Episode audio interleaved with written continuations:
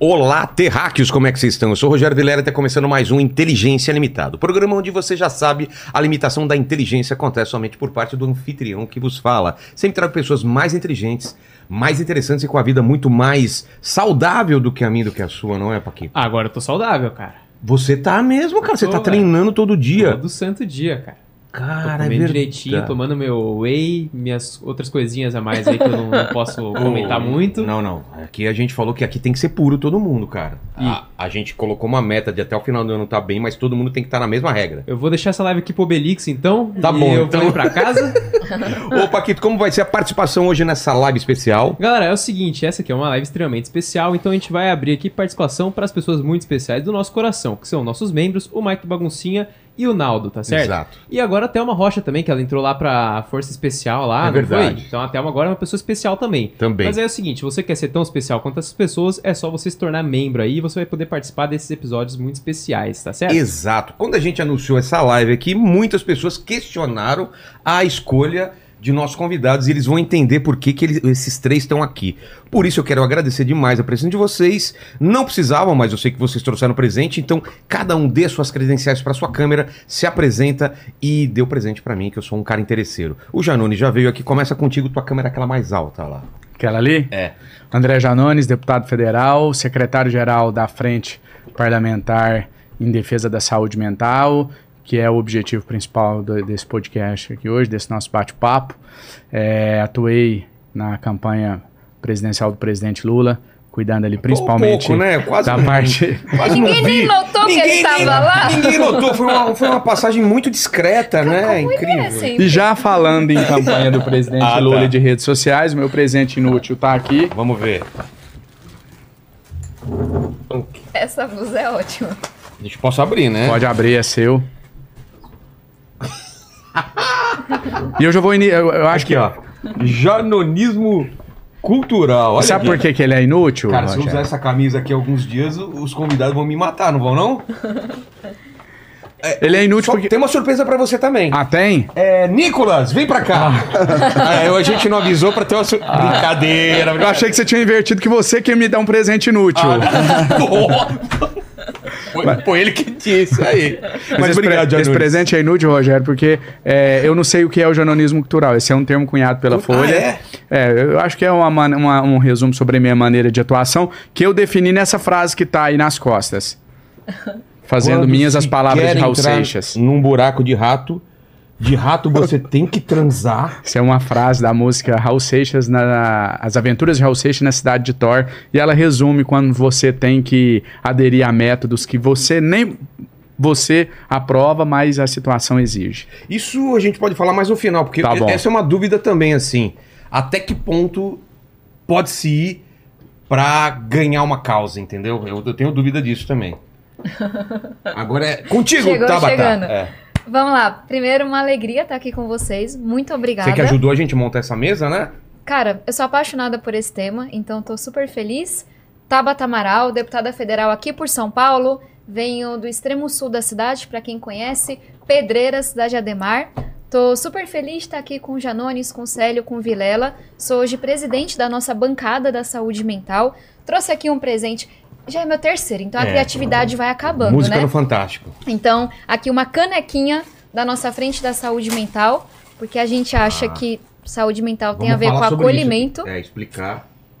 É isso, eu tô super animada e talvez só é, aproveitar essa chegada chegando do Janones, a gente acha que dá pra colocar essa energia toda que nós três temos e essa habilidade muito particular de causar, É. de chamar atenção, de criar polêmica, de falar que, de temas são tabus, pra gente falar de uma coisa extremamente séria que não recebe a atenção que deve, que é a saúde mental. Concordo totalmente. Então é E isso. falam que é o mal do século, né? Esses problemas. Tem uma a gente epidemia tá- é, e a gente não tá preparado ainda pra enfrentar ela. também acho. E agora é contigo aí. Como é a primeira vez, então seja bem-vindo aqui. Vai demorar um tempo pra você acostumar com as luzes, com a- tudo colorido, mas fica à vontade aí, Sérgio. Obrigado. Vilela. É aquela câmera Ah, mais alta lá. é- Perfeito. Sou Célio Studart, sou deputado federal pelo Ceará, atuo eh, principalmente na questão da causa animal, dos direitos dos animais, e agora neste mandato também ao lado da Tabata, do Janones, encarando a missão de ser vice-presidente da Frente em promoção da saúde mental no Brasil, que é um tema muito importante para mim, é um tema político também de grande relevância. E o meu presente inútil a você são cartões telefônicos, mas não tão É inúteis. uma raridade. Inúteis porque são do Ayrton Senna. E dentro do nosso contexto da conversa, eu vou explicar a relação disso com saúde mental. Existe. Sério? Mas na Caramba. conversa. E, e pouca gente sabe o que é um orelhão hoje em dia, né? O Paquito nasceu em 2001. Cadê o Paquito? Ele nasceu em Ah, tá 2001. aqui. Nasceu em 2001. Meu então, Deus, que ofensivo. você não chegou a usar é, orelhão, né, Paquito? Usar ficha e tal. Usar não usei, já bati a cabeça em alguns, é bem comum, mas eu nunca coloquei uma ficha no orelhão, não. Le, ah, você, bom, Janone, sim. Tabata, você tem quantos anos? Você usou tenho orelhão? quase também se a 30. Tabata Ah, então usou. usar. Usei, De claro. colocar aquele monte de ficha assim. Não, você Ah. pegou a época do cartão, ficha Ah, não. já era tinha, cartão. Eu pequenininha, É, tinha ficha. sério? E aí depois foi pro cartão, depois colecionei cartão. Eu não peguei a época. Quando, quando chegou o cartão, já acho que eu não Eu gosto também mais. já, já era mais velho. É. Que doideira. Até o lance do que a gente usa, ah, a ficha vai cair. É ainda com do o orelhão, total, Porque a gente tava total. falando, co- colocava uma ficha. Quando ela caísse, desligava. Então você tinha que ficar colocando ficha. Aí quando caía, entrava a próxima ficha. Por isso que assim, a ficha caiu, Eu entendeu? E lembrando essa, boa. que era uma coleção, para quem é mais jovem, uma Essa coleção daqui? muito comum, né? Ou do Ayrton Então, Senna, ou de outros, né? Valia, dava pra ganhar um dinheiro, né? Com, dependendo, tinha umas mais As- raras. Esses que eram limitados, né? Um tema Específico, ah, tinha né? tantos anos da história do Brasil, aí faziam coleção de cartão. Então isso daí veio da coleção, mas veio por um contexto que a gente Quer vai tocar mais na frente. Quer contar agora ou deixa mais pra frente? Mais pra frente, Tá. porque tem a ver com conceitos de saúde Ah, mental boa. também. Tá bom. Então, dito isso, é, pessoal, eu acho que a gente pode explicar primeiro o papel de vocês três mesmo, né? Vamos lá? Quem quer começar Começa pela tábua que Presidente. preside a frente. à frente da saúde mental? Vai. Com- é, como começou, qual a ideia? Vou dar um resumo e a gente vai, vai puxando. Acho que uma coisa que até o Janone estava comentando mais cedo, a gente não é especialista da área. E a gente diz isso porque a gente isso tem uma responsabilidade. Então, quando a gente foi formar a frente da saúde mental, são três pessoas que, por diferentes razões que podem trazer aqui, tinham prometido na campanha, sabe? De certa forma, gerado essa ideia de que se a gente for reeleito, a gente vai criar a primeira frente da saúde mental. O que, que é uma frente? É uma bancada, tem bancadas mais famosas que tem mais dinheiro. Bancada do agro, a bancada evangélica, Bancada da educação. bancada da educação. Posso- É, mas essa com um pouquinho menos de Mas- dinheiro, mas. Mas vamos, vamos lembrar que a gente tá falando com todo mundo aqui. Exato. É, O que é uma bancada? Eu sempre ouço o termo bancada.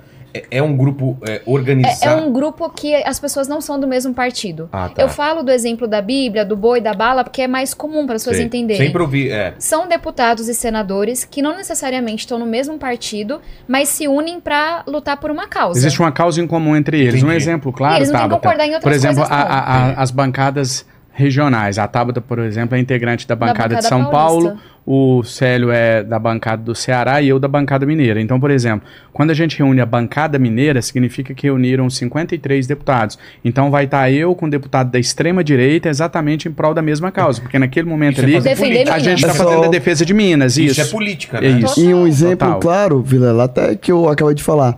Por exemplo, causa animal, defender direitos dos animais, é de direita ou de esquerda? De nenhuma. Vai incluir É. todos. Então, saúde mental é de direita ou de esquerda? Deveria incluir todos. Inclui Ah. todos. Então, todos são bem-vindos a participar. Não, não são todas as frentes que realmente são assim. Algumas são suprapartidárias, mas só do campo da direita. Outros só da esquerda. Ah, ah. Evangélica tende a ser... Uma tende... bancada mais de direita. Não, não é via de regra, mas tende a ser uma bancada mais A de bancada direita. deveria da ser. bala É, é, bem de direita. A ban- pronto, a, a- a- a dita é porque eles não se chamam assim, né?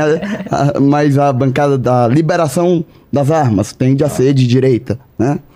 É, e, e aí, essa é uma forma muito efetiva de você atuar, porque, cara, você vai ter gente pra defender aquela pauta em praticamente todos os partidos. Então, quando a gente chegou pro, no meu caso, pro segundo mandato, acho que de vocês também, né? Também. A- a- esse ano a gente falou, os três tinham essa ideia. Se eu me reeleger, eu vou enfrentar esse tabu, eu vou enfrentar esse tema. E aí, os três têm razões pessoais muito arraigadas para ter essa pauta da saúde mental, mas nenhum dos três são psicólogos, psiquiatras da área. Então, o que, que a gente fez? Primeiro, formar um conselho. Vai falar com a sociedade. Associação de psicólogo, universidades como aqui em São Paulo, a Unesp, a Unifesp, que tem um trabalho bem, sabe, consolidado nessa área. Vamos garantir que a gente está ouvindo os técnicos, que a gente está ouvindo os especialistas, os ativistas. Tem muita gente que lutou no Brasil para acabar com os manicômios. Então chama todo mundo que dedicou uma vida para isso, mas vamos juntar essa experiência com o que a gente sabe fazer de melhor. São três deputados que chamam atenção que causam de vez em quando. Por que não juntar essas forças, baseado no que a teoria diz, no que os estudos dizem, para a gente poder avançar? Vou dar um exemplo muito concreto. Aqui em São Paulo, a gente tem um caso gravíssimo da Cracolândia. Exato. Todo mundo batendo cabeça. Ninguém Inclusive, sempre. fizemos um programa especial é, quarta-feira, né, Paquito? Não, quinta-feira, foi ontem. Vou, vou ouvir então. É. E aí é o que o Célio trouxe. Não deveria ser um debate de esquerda-direita. Porque lá tem gente doente. Exato. E lá tem criminoso, lá tem Tem traficante. um problema para resolver. Tem um problema para resolver. Então a gente quer enfrentar problemas complexos como esse. Aqui em São Paulo a gente tem só 39 vagas de cuidados prolongados. Ou seja, tem entre mil e duas mil pessoas, se estima na Cracolândia. Metade gostaria de ser internada, mas não, não tem- encontra não- vaga. Será que a luta por a gente ter mais vaga não seria uma luta que uniria da esquerda à direita? Verdade. Mas eu já me adiantei É, aqui. só, só adiantando, Tabata, você vai assistir depois do programa, tava o Laranjeira aqui também, que é um médico especialista. Super renomado. Exatamente, escreveu vários livros e tal. É, o, o que os dois falaram, ele e, e o professor o Rock, é o problema de qualquer discussão hoje em dia, antes tem um discurso ideológico que barra É. a resolução dos problemas. Tem um problema real e a gente fica tanto debatendo ideologicamente que não, que não esse avança. problema. É. Ah, então você quer isso porque você é de esquerda. Então você quer. Cara, todo mundo quer resolver o É, é problema. como se ninguém. Assim, ou você tem que escolher. Ou você só enxerga bandido, É. ou você só enxerga pessoas doentes. Se você consegue enxergar as duas coisas, ah, não pode, você tá quebrando a É, regra do Twitter. É, e a saúde mental, ela não está alheia a também um debate ideológico que acaba também criando algum tipo de rusga, porque cada psicólogo tem uma forma de ver, um psiquiatra tem uma forma diferente. Nós, por sermos políticos, estamos ali justamente buscando a habilidade, buscando a capacidade de unir, de tentar dizer, bom, fulano pensa assim, outro tem uma tese diferente, mas Entender o que já foi feito. Exatamente, mas nós vamos aqui chamar a ciência para dizer o que é que parece realmente Exato. mais Perfeito. técnico, o que é que parece melhor a despeito do que pensa ideologicamente pessoa A ou B. Então a saúde mental a gente tem que blindar bastante também dessas, ah, dessas raízes mais ah, radicais de qualquer, de qualquer âmbito, de qualquer espectro. Até porque tem um debate cultural a ser feito, um enfrentamento de tabu. A gente não vai conseguir mais recurso, mais leito para você acolher as pessoas, mais investimento em ciência para a gente poder ter resposta para transtornos mentais, que eu tenho certeza que a gente vai ter respostas mais efetivas no futuro. Se a gente não quebrar o tabu. Tem um exemplo que eu uso no passado, a pessoa que tinha epilepsia era tratada como se estivesse sendo possuída pelo demônio. É. A gente olha pra isso e fala: gente, que povo retrógrado, que coisa absurda. Eu tenho certeza que no futuro vão olhar pra nossa sociedade e vão dizer: era assim que vocês tratavam quem tinha uma dependência química? Vocês viravam pra quem tava com uma depressão e dizia que era mimimi? Vocês viravam pra quem tinha uma ansiedade grave e falava que a pessoa tava inventando, que ela era maluca, que não sei o quê? Eu acho que é assim, a gente não tá em nível de civilidade. Até A gente nem alcoolismo e outras questões. Ah, é o bebum, é o não sei o quê, várias expressões pejorativas. Por isso que ah, quando a gente fala de saúde mental, e hoje a gente tem jovens muito mais antenados a isso, entendendo, quebrando tabus nesse sentido, a gente fala desde o bullying da escola até uma questão que acontece com o idoso. Até a questão que acontece com o policial, a pressão do trabalho do policial, a pressão do trabalho da enfermagem, que são Exato. pessoas que estão ali numa alta tensão de complexidade mental. Então, é um trabalho que vai realmente da criança ao idoso. Exato. E, e o que fazer? Como o que, que vocês estão. Em, em que ponto a gente está essa frente? Em que pé que tá?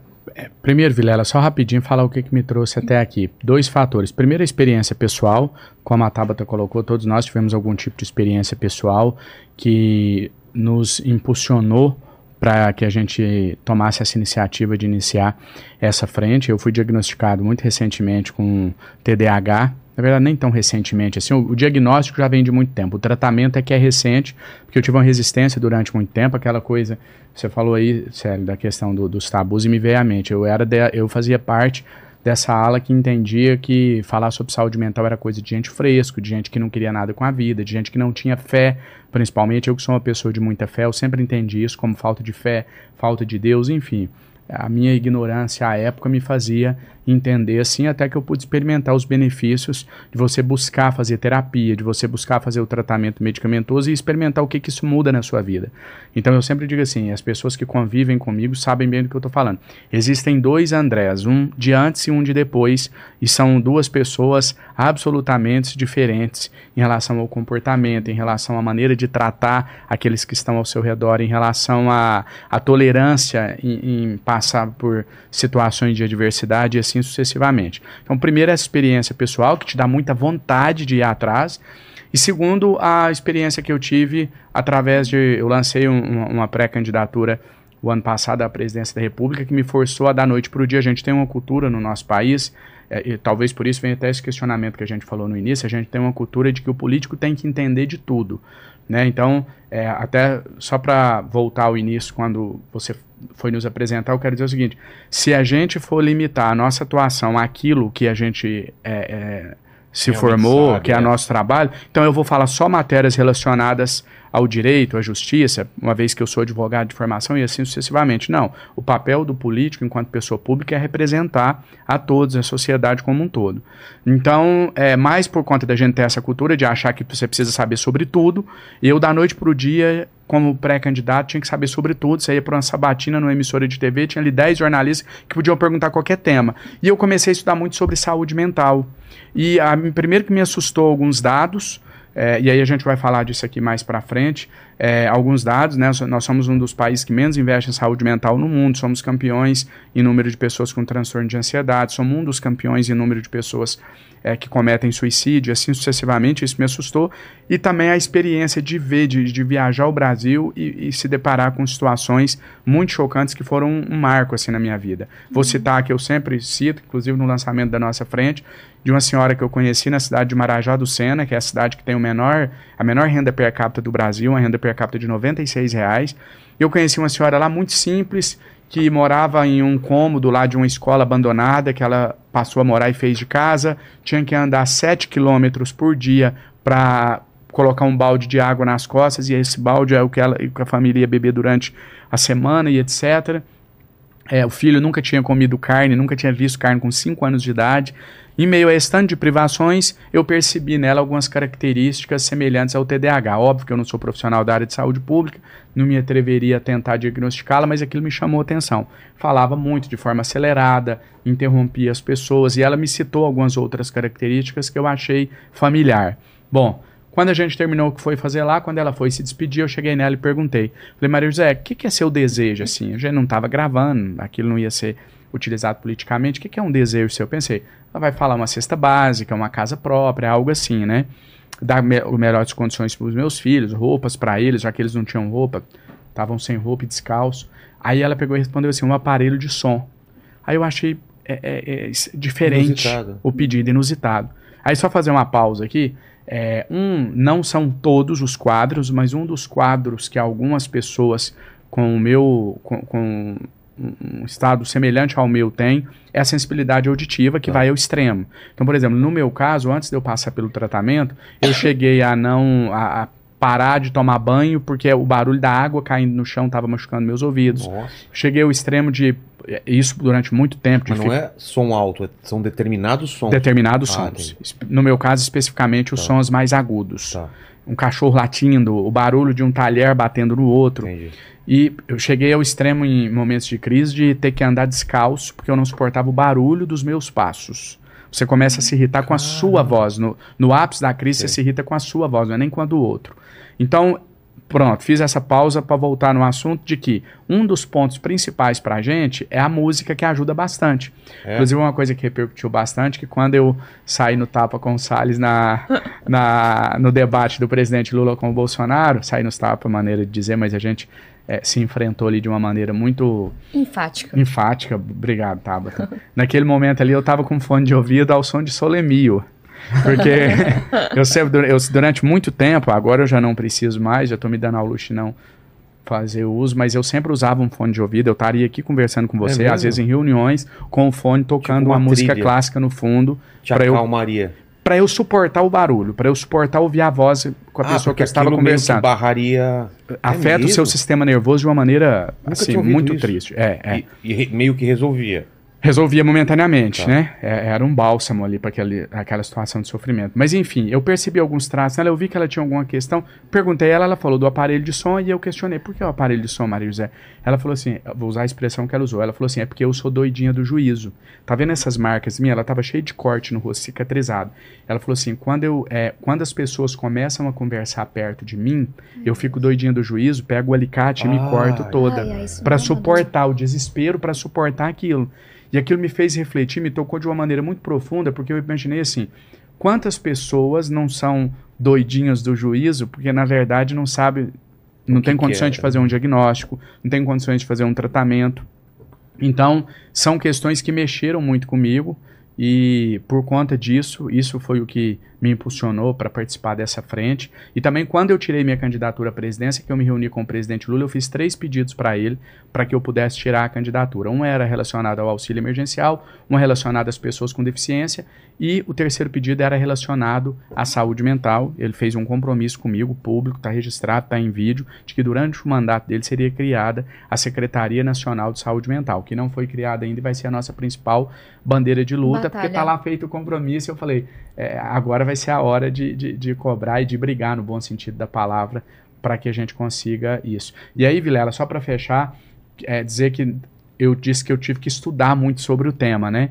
E uma coisa que me chamou atenção, isso aqui é algo que nunca foi levantado, é uma das questões que eu quero levar para a gente discutir na frente. Até a primeira vez que eu falei com isso foi com alguém da área, um psiquiatra que já foi secretário de saúde, que estava me dando uma espécie de consultoria. Eu falei para ele, faz sentido? Porque eu nunca vi ninguém fazer um, um artigo, um estudo sobre isso. Ele falou, eu nunca tinha pensado sobre, mas faz total sentido. Que é o fato de que os, a- os investimentos em saúde mental, eles afetam de forma transversal todos os outros problemas que a gente imagina que não esteja relacionado. Exemplo, acidente de trânsito, violência no trânsito, violência doméstica, é, desempenho escolar, tudo isso está intimamente ligado a questões relacionadas à saúde mental. Caramba. Muitos alunos que são tidos como é, é, improdutivo, ineficiente, Oh, preguiçoso, na verdade, a saúde mental. É.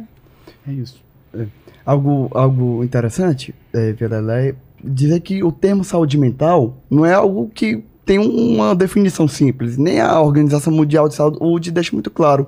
Até para fazer um paralelo para o pessoal que está nos vendo pensar, você ah, começou aqui brincando com o é Paquito, né? Paquito. Com Paquito, Vida você estava saudável, é. vida saudável. O que é uma pessoa com saúde física? Você pode ver uma pessoa, você vai olhar para uma pessoa magra e uma pessoa sobrepeso e vai dizer, ah, essa é saudável, essa não é. Não necessariamente. Às vezes a magra fuma.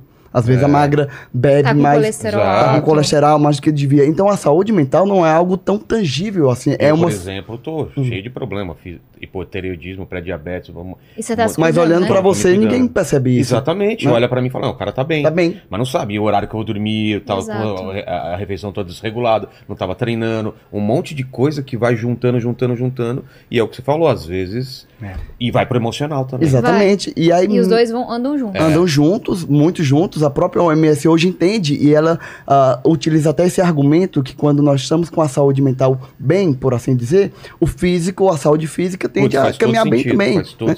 Mas a gente não consegue identificar olho nu. O que é, uma pessoa que está com depressão, nem sempre. O que é uma pessoa E que aí está entra com o mimimi. É. um Porque se a mimimi. pessoa Ah. tivesse quebrado a perna, todo mundo Não. O Você autista. é rico, como você, você transtorno. tem dinheiro, como você pode estar com depressão? Ou você é bem casado, E- né, tem filho? E às vezes é uma pessoa bonita fisicamente, É isso que eu tô bem falando. fisicamente, e tá Principalmente com pensamentos suicidas. O pessoal vê a vida do Instagram e acha, como essa É o pessoa meu ter caso, depressão? pra eu ser uma pessoa bonita. Exato. Aí o pessoal tô olha e fala, como, cara? Um cara de 1,80m. Exato. Lindo.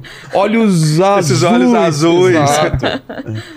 E- Então, isso torna um debate muito amplo, É.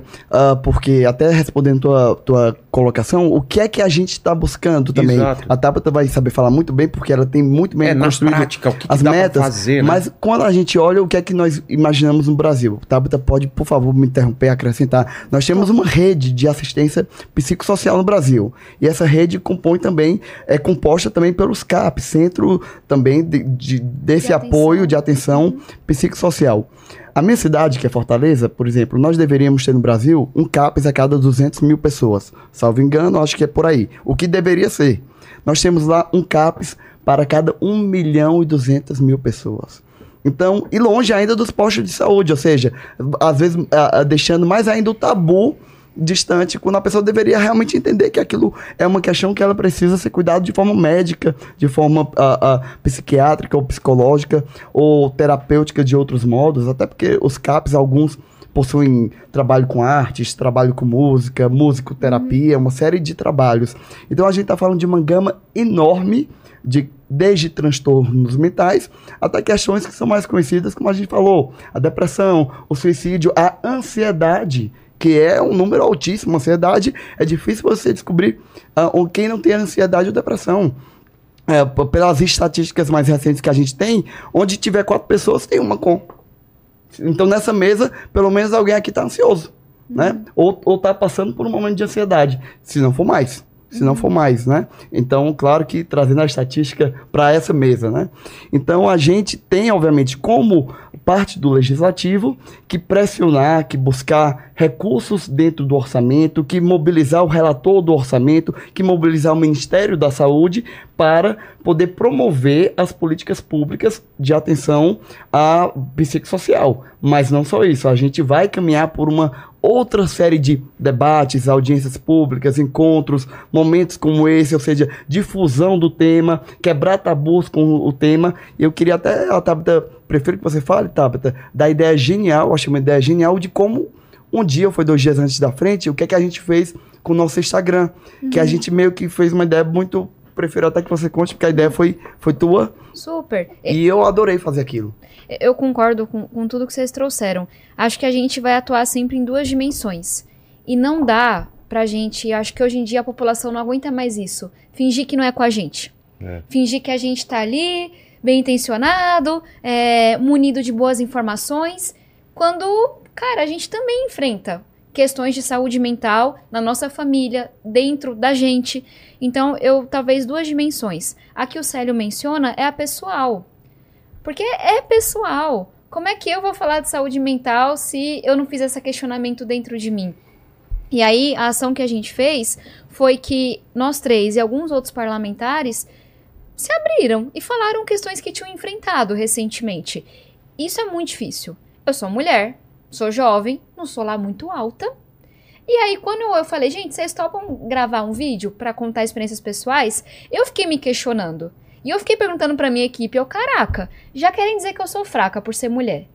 Só é que o povo não vê obrigando, né? Já inventa um bocado de coisa. Se me verem falando que eu tive burnout esse ano, exaustão, será que vão pensar que eu não dou conta? Será que vão pensar que eu não deveria estar tá lá? Mas se eu quero que as pessoas falem sobre isso, como é que eu não vou dar o primeiro passo? E aí a gente gravou vídeos que começava com uma tela preta, afastamento Tabata Amaral, afastamento Zé Studart, afastamento André Janones, para chamar atenção e falar. Foi isso que eu enfrentei. E aí, no meu caso, eu compartilhei algo que aconteceu no começo do ano, que eu momentaneamente não dei conta. Trabalhei para um caramba no primeiro turno, trabalhei muito no segundo turno, participei da transição, voltei a ser deputada e aí chegou em janeiro, na linha do que você falou, eu tinha um pedido médico de junho do ano passado de exame de sangue que eu não tinha feito. Meu. Eu fui fazer o exame de sangue, absolutamente tudo alterado. Assustou. Hipertiroidismo, que eu tô tratando até hoje. É, sangue, é, açúcar alto, etc e tal. E eu me dei conta, eu juro que eu me dei conta naquele momento, que eu tinha engordado 6 quilos. O que nessa altura faz muita diferença. E minhas roupas não estavam servindo em mim. E eu não estava bem. E aí vem toda a questão psicológica. Janeiro era quando eu finalmente ia descansar. E aí veio o 8 de janeiro. Eu juro por Deus. Na hora que eu pousei com o avião para eu começar as minhas férias, na, do avião, não tinha nem saído. Aconteceu. A gente viu tudo. E aí, tipo, cara, né, é a democracia, o nosso país. Esquece férias. E aí eu enfrentei. Eu enfrentei o primeiro turno, enfrentei o segundo, a transição, nananã, 8 de janeiro. O terceiro turno.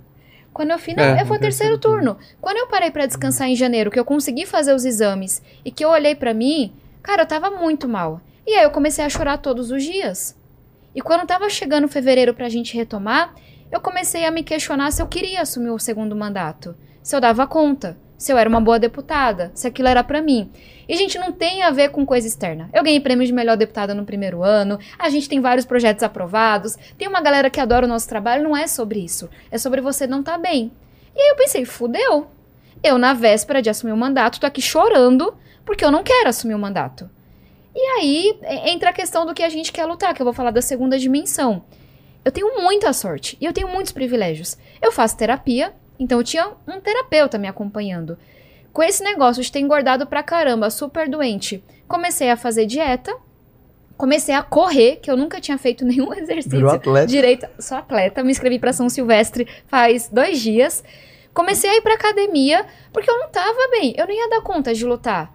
E aí foi um, foi um, um processo, né? De eu chegar para vocês e falar: eu tô muito feliz de estar como deputada federal. Eu tô muito animada. Eu perdi os 6 quilos que eu tinha ganhado. Você teve que entender o que estava acontecendo, né? Cara, e, e, aí eu sou nerd, né? Eu me desesperei. Eu comecei a ler livros sobre obesidade, livros sobre sono, livros sobre corpo humano, carga na terapia, porque me assustou. Eu ouvi de mim mesma que eu não queria assumir o segundo mandato. Porque eu lutei tanto para ter aqueles 300 e tanto votos, sabe? Mas não é. Não sei se a palavra não é racional. É, você não tá bem. É, não dependia de mim tá com o açúcar alto. Não, não foi uma coisa que eu quis, o hipertiroidismo. E tá naquele momento de exaustão também não foi. Eu claramente errei a mão. Comi mal, não dormi direito, não fiz nenhum exercício, turnos de trabalho, não sei quanto tempo sem férias. E aí, se eu disser para vocês que eu aprendi a lição 100%, médio. Essa semana já não dormi quase nada. Aí ontem já acordei com dor de garganta. Mas eu tô fazendo exercício, eu tô comendo um pouco melhor. E eu tô muito animada com o trabalho. Então, é, o que, que a gente quer é que outras pessoas que vão passar por isso, eu não posso dizer para as pessoas que a gente um dia não vai ter nenhuma questão de saúde mental. Enquanto a gente for ser humano, a gente vai ter questões de saúde mental. Mas o que a gente quer é que outras pessoas possam ter um processo como eu tive, que foi mais curto em que com muito apoio de poder ir para uma academia, de correr, nutricionista, eu consegui me erguer e tá bem.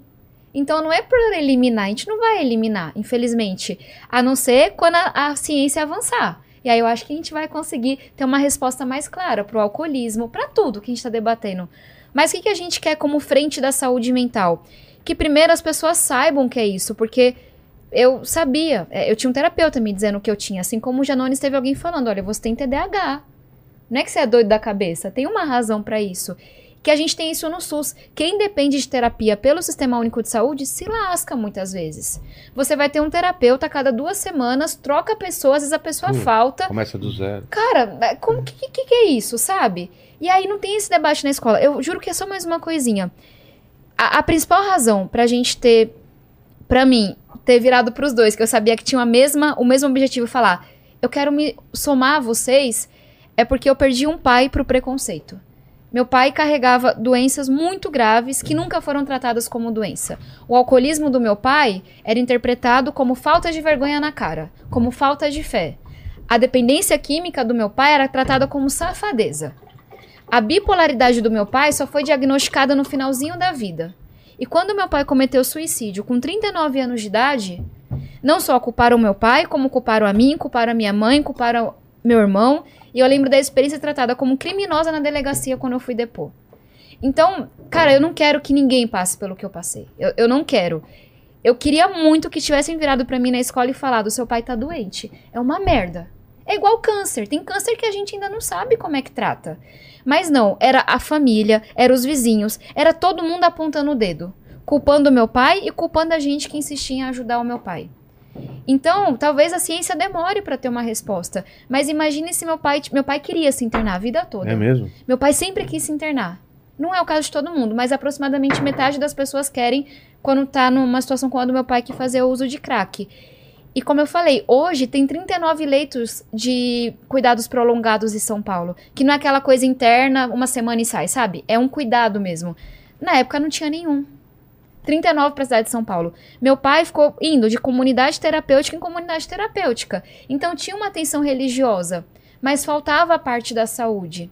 Então o resumo é isso. Eu quero que outras crianças, ao enfrentar o que eu enfrentei com meu pai, não se sintam tão sozinhas e culpadas tenha uma compreensão maior do que está acontecendo e que quando outras pessoas enfrentarem uma questão como eu enfrentei no começo desse ano, elas têm um caminho para poderem sair daquilo. Como é que faz isso? Dinheiro, criando a secretaria que o Janones trouxe. Saúde mental é importante demais para não ter uma secretaria no Ministério da Saúde, colocando dinheiro. O Brasil coloca, acho que é 3% do recurso da saúde em saúde mental. A gente tem um problema aqui em São Paulo que é K9. Criança, igual zumbi, inclusive com casos de crianças que a gente acha que morreram pelo uso abusivo de K9 que não tem um local para ser atendidas, porque a gente tem lá o CAPS, álcool e drogas para adultos. Mas a gente não, não equacionou essa coisa para criança. Então, eu já falei demais, eu vou parar de falar. Mas tem muita coisa pra gente fazer, muita mesmo. E tua experiência, Jananes, quer contar? Não, eu, eu só queria acrescentar, para além dessas experiências que eu tive, é, eu tive também momentos de muita dificuldade na minha vida, que eu a, a, também aqui a importância do diagnóstico, né, de você procurar um profissional de saúde. Tudo que a gente fala aqui é enquanto representante, o nosso papel é dar voz para as pessoas e não ousar diagnosticar de maneira irresponsável ninguém. É, eu, se, se eu tivesse aqui nesse bate-papo há alguns anos atrás e você me perguntasse, por exemplo, se eu já tinha passado por crises depressivas, eu ia te responder que sim eu, eu não tinha, é, assim, lá atrás, né, há mais de 10 anos atrás, eu tive aquela fase que eu disse é, de não levar a sério, de entender como falta de fé e etc. Depois que eu passei a levar o assunto a sério, eu não tinha dificuldade nenhuma em dizer. Já tive é, depressão, já enfrentei esse problema e tal, mas justamente no meu diagnóstico de TDAH é que eu, a minha médica me explicou que o que eu tinha tido não era, não era exatamente depressão, uma vez que não era causa, era consequência. Era consequência do TDAH que desencadeava sintomas depressivos. Mas não era, uma, uma não era um diagnóstico de depressão, mas que você desenvolvia sintomas né, causados pelo TDAH. A, a, hiperatividade, o TDAH é transtorno de déficit de atenção e hiperatividade. Aí você tem o que tem a prevalência da hiperatividade, o que tem a prevalência do, da desatenção é, deu branco agora. Trânsito de déficit de atenção e hiperatividade. Um é prevalência do déficit de atenção, o outro prevalência da hiperatividade e o misto, que são os dois. No meu caso era um misto, mas com prevalência da hiperatividade. De deixa eu só puxar um gancho, Janotes. Olha a importância do que você está colocando sobre diagnóstico, que é isso uma batalha, é, é sine qua non nossa aqui. É, eu também tive depressão na adolescência e tive uma depressão, aquela depressão grave, que você tem pensamentos suicidas, que você, enfim. E uh, graças a Deus por ter pais médicos, né? Colocando nesse sentido, eu agradeço muito essa oportunidade de ter pais atentos. Eu pude ter o melhor tratamento possível para aquela época, aquele período, né?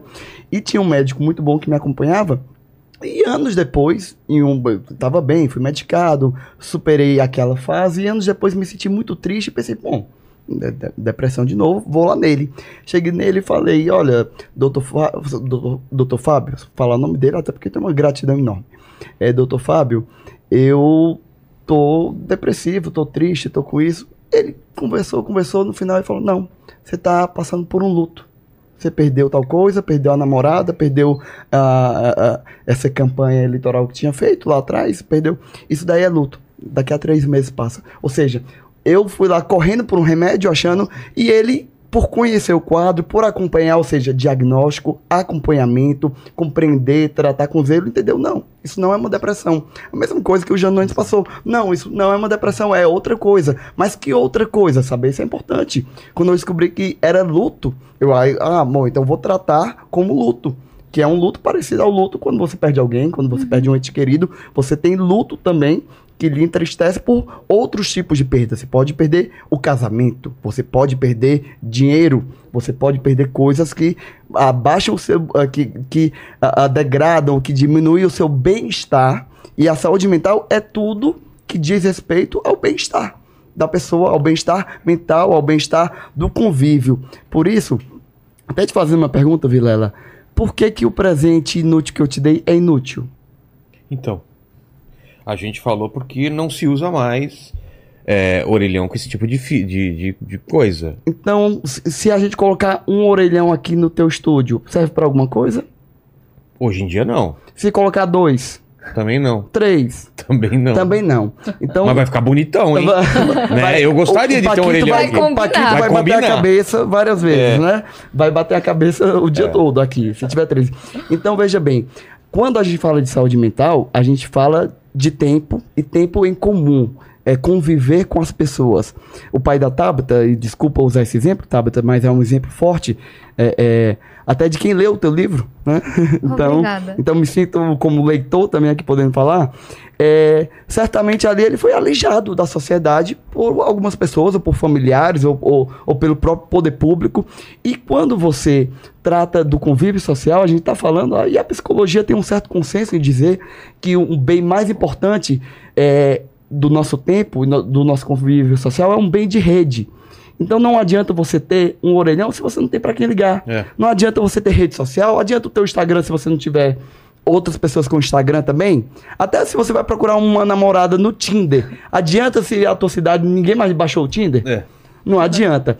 Então, uma pesquisa bem interessante que tem naquele livro 4 mil semanas. Você se entregou agora, eu acho. Não. Esse exemplo aí, viu? Não, o exemplo, o exemplo É exemplo concreto. Tá certo, tá é, certo. é o exemplo Mas eu tenho concreto. certeza que em Fortaleza tem mais gente que usa o Tinder. Ah, Pô, com não. ce- com certeza. Quer dizer, não sei, né? Mas, Deve ter, né? Poxa. Deve ter. mas então, Se você tá em Fortaleza procurando um namorado, É. baixa o Tinder. E aí, o que eu quero te dizer com isso? Que esse bem de rede, ou seja, não é um bem de quantidade, é de rede, é o que os outros fazem contigo, essa rede que nós temos dentro da sociedade, de aceitação, de quebrar tabu, desde o menino que não sofre bullying. E isso é porque ele passa a não fazer mais parte de uma rede. É. Ele é alijado também, ele é separado do convívio daqueles colegas. Então, no livro 4 mil semanas, é um livro muito bonito. Se você viver 80 anos, Vilela, você vai ter vivido 4 mil semanas. Ah, é? então, é, so- soa mais pesado de ouvir É. assim, né? Mas se viver 80, esperamos viver mais, né? Bem. 5 mil semanas, quem Bem, sabe? é. E ele mostra uma pesquisa interessante na Suécia. A Suécia, parecido com o Brasil, tem um mês, é o verão sueco, que todo mundo entra de férias ao mesmo tempo.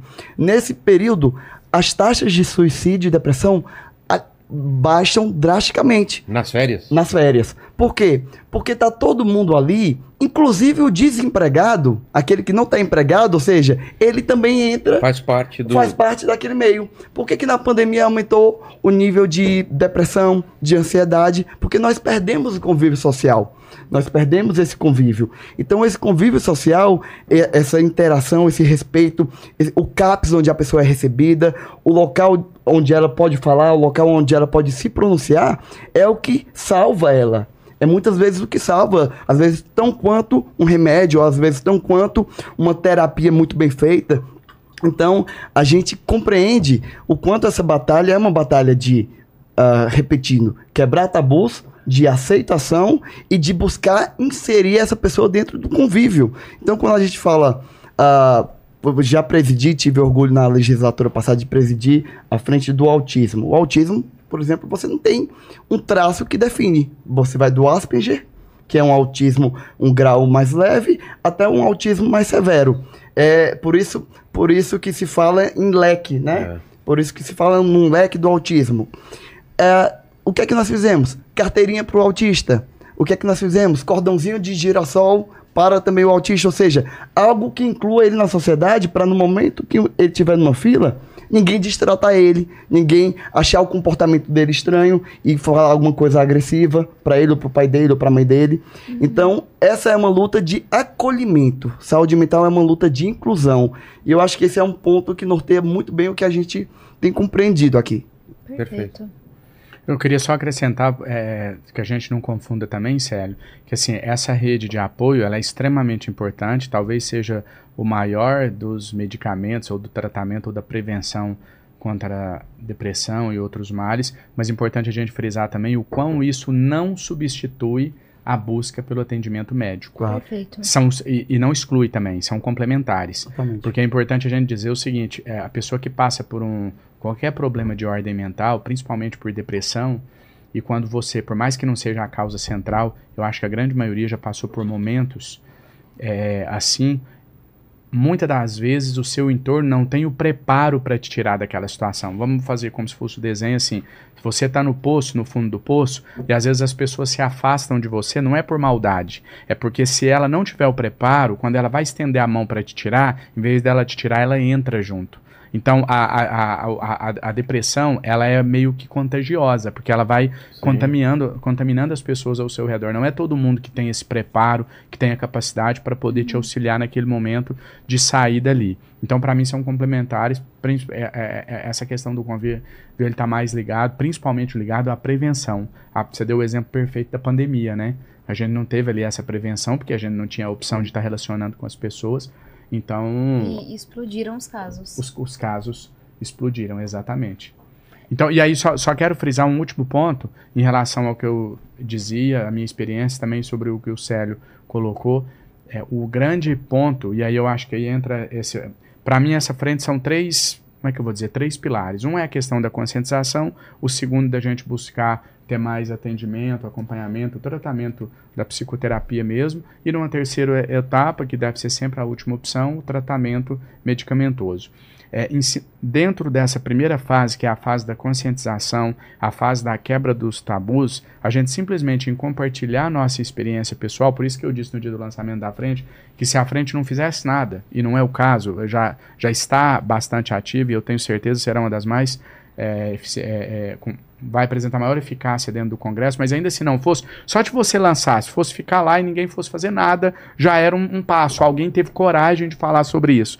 Quando eu fiz a central das eleições do ano passado, eu me recordo que o que a emissora mais é, repercutiu no, no dia seguinte, o que mais repercutiu nas redes, que eles falaram assim, é a primeira vez que um candidato fala sobre saúde mental. Eu nunca vi em na- nas nossas séries aqui das sabatinas, das entrevistas, em debate, eu nunca vi ninguém abordar Verdade. esse tema. Ninguém fala. Você não vê Verdade. um candidato levar as propostas entre dele. aspas, vulnerabilidade, É, fraqueza. é isso. Ele não leva as propostas dele para a área de saúde mental. Então, essa parte da conscientização ela é extremamente importante, porque a gente estimula as pessoas a falar nisso, e aí é onde entra o que o Célio falou e o que eu disse, a gente tira isso da, da- desse cenário de invisibilidade. A invisibilidade, além de fazer com que as autoridades não deem a devida atenção, ninguém está falando no assunto, é invisível, todo mundo está pagando de fortão, então eu não vou investir em saúde mental. Quer ver por que, que eu não vou investir? 6, 10 aí, quantos já tiveram depressão? Ninguém levanta a levanta mão, a mão. tá É. vendo? Eu não vou investir, ninguém tem depressão. É mentira, tem, mas não tem coragem de falar. Então a gente contribui nessa área e a gente contribui num outro ponto também, que é das pessoas terem maior empatia. ela- elas terem maior tolerância. Porque eu digo, Vilela, o seguinte: quando a gente fica sabendo que alguém recebeu um diagnóstico, por exemplo, de um tumor, de um câncer, Todo mundo se... automaticamente todo mundo se solidariza. Exato. E tem que solidarizar mesmo, não estou questionando isso. E vai entender se a pessoa estiver agressiva Vai naquele Claro. agressividade, vai relevar tudo. Uhum. A questão da saúde mental, não. Por exemplo, no meu caso, vou citar o exemplo que eu trouxe aqui, é, que nem é dos mais graves, né? Tem gente que passa por situações muito mais difíceis, mas vamos lá.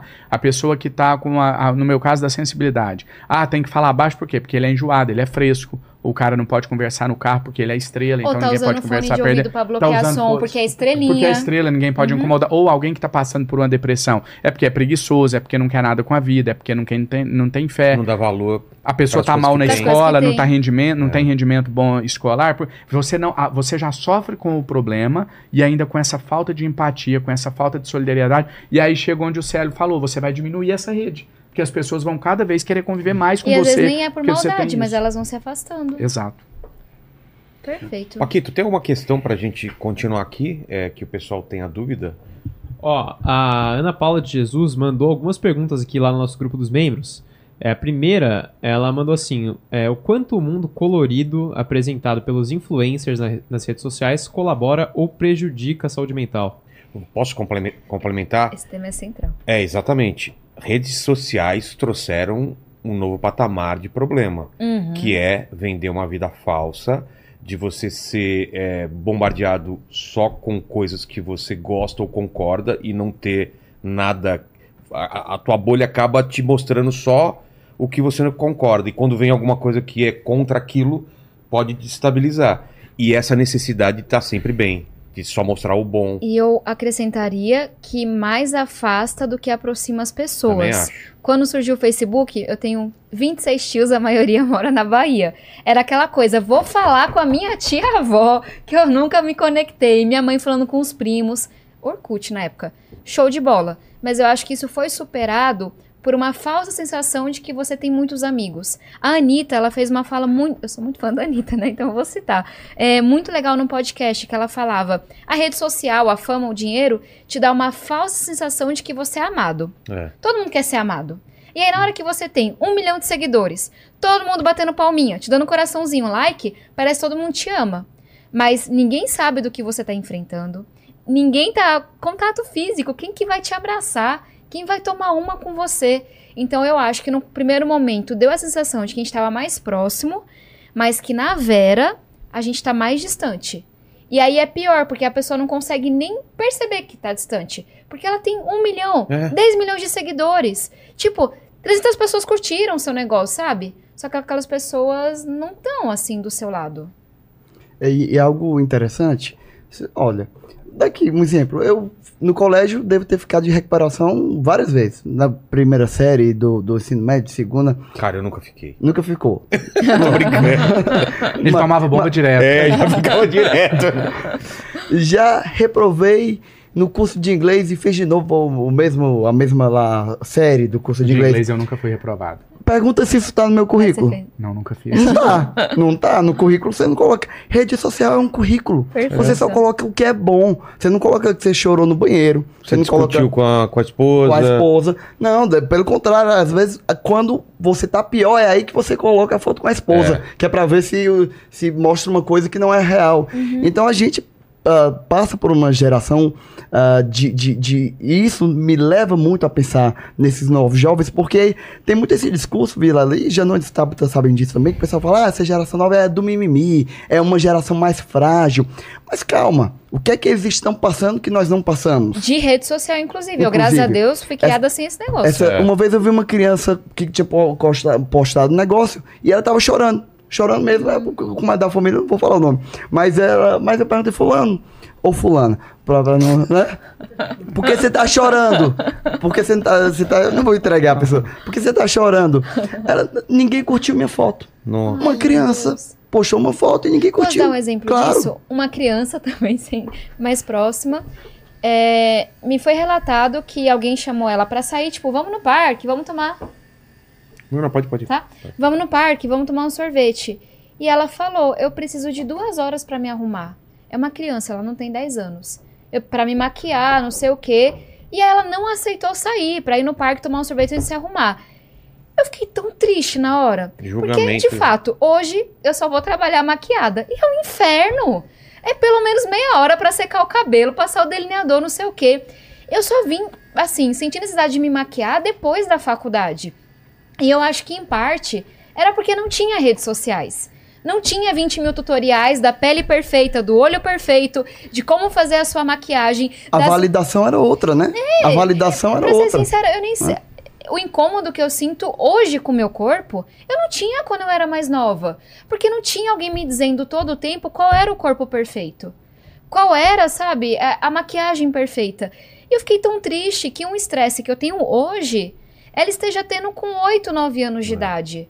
Porque isso rouba tempo de brincadeira dela. Porque isso rouba tempo de estudo. Porque ela faz, faz com que ela se olhe no espelho. O que mais tem é foto minha barrigudinha.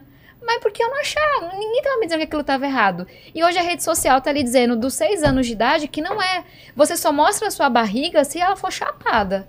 Você só tira uma foto se você tiver com filtro ou maquiada.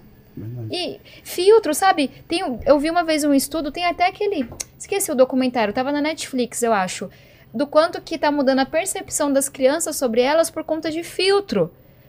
E aí tem toda uma questão de racismo, assim, só tem um dilema nariz bonito redes, se o ué? nariz é fino. Não é o dilema das redes, não, né? Eu não lembro o nome. Tá. Mas ele mostrava uma menina que ela foi entrando em depressão porque o filtro sempre afinava o nariz dela, mudava o rosto dela. E aí você vê o quanto que também tem de racismo nisso tudo. Porque qual é o padrão que é incentivado na rede social? É o padrão europeu. Tá, mas uma pessoa que é afrodescendente provavelmente não vai ter um nariz fino. E a gente não só inventou, como já tinha inventado no passado, mas está colocando ali nos filtros que esse é o padrão. Então eu acho que as redes sociais vão ser enfrentadas nesse sentido, porque eu tenho muito, muita angústia de ver o quanto que nossas crianças estão sofrendo.